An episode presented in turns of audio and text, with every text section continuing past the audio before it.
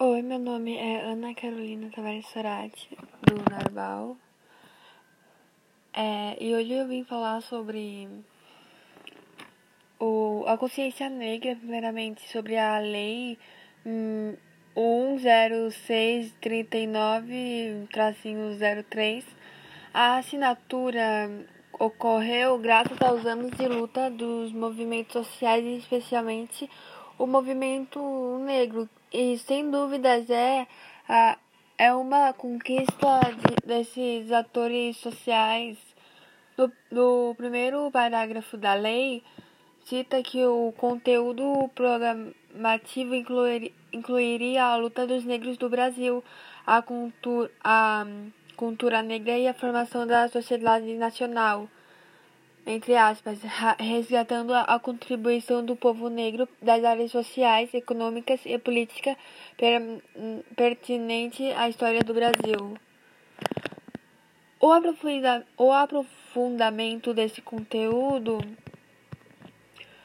estabelecido pela lei é o encontrado dos, do texto das diretrizes curriculares nacionais para, para a educação do, da relação étnica étnico-raciais e para, para o ensino da história e cultura afro-brasileira e africana, de outubro de 2004. Por meio deles, as instituições de ensino, gestores e, e professores podem se munir das ori de orientações, princípios, princípios, fundamentos, etc. Da sala de aula. O Dia da Consciência é celebrado no Brasil em dia 20 de novembro, criado em 2003 com efetamento do calendário escolar. O Black Lives Matter, não sei se eu falei certo, sorry, que é Vidas Negras em, em Vidas Negras Importam em português, é um movimento ativista internacional com origem na comunidade dos Estados Unidos que luta contra a violência das pessoas negras. Ele meio que começou em 2013 com o uso da hashtag Black Lives Matter em mídias sociais, após a absolvição de George Zimmerman, que atirou fatalmente do adolescente negro Trayvon Martin, não sei se eu estou falando certo o nome em inglês, mas tudo bem. O movimento ficou conhecido nacionalmente por suas manifestações da rua após a morte em 2014 do, de dois afro-americanos.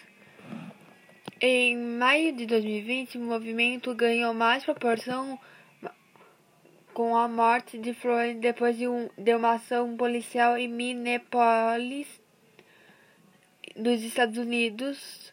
Milhares de pessoas foram às ruas protestar a favor das vidas negras do mundo todo.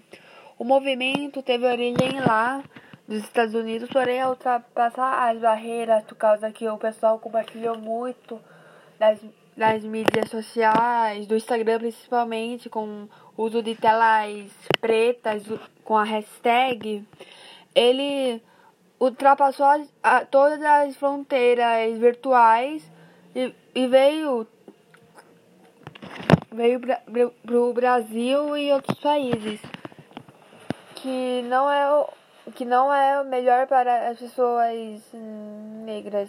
O preconceito racial persiste na sociedade brasileira, embora muitas vezes camuflado. Os negros são hoje no Brasil o grupo etno, étnico racial mais pobre